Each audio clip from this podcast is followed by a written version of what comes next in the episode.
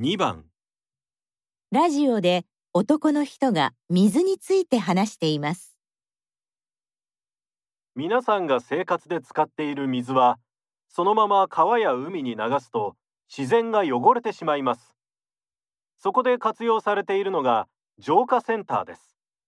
浄化センターでは家庭や工場から出た水を集めて自然に戻せるぐらいまできれいにします。まずゴミや砂を水の底に沈めて残りの水を微生物のいるタンクに流します。この微生物が汚れを食べます。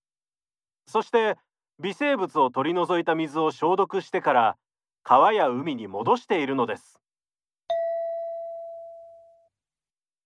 男の人は水のどんなことについて話していますか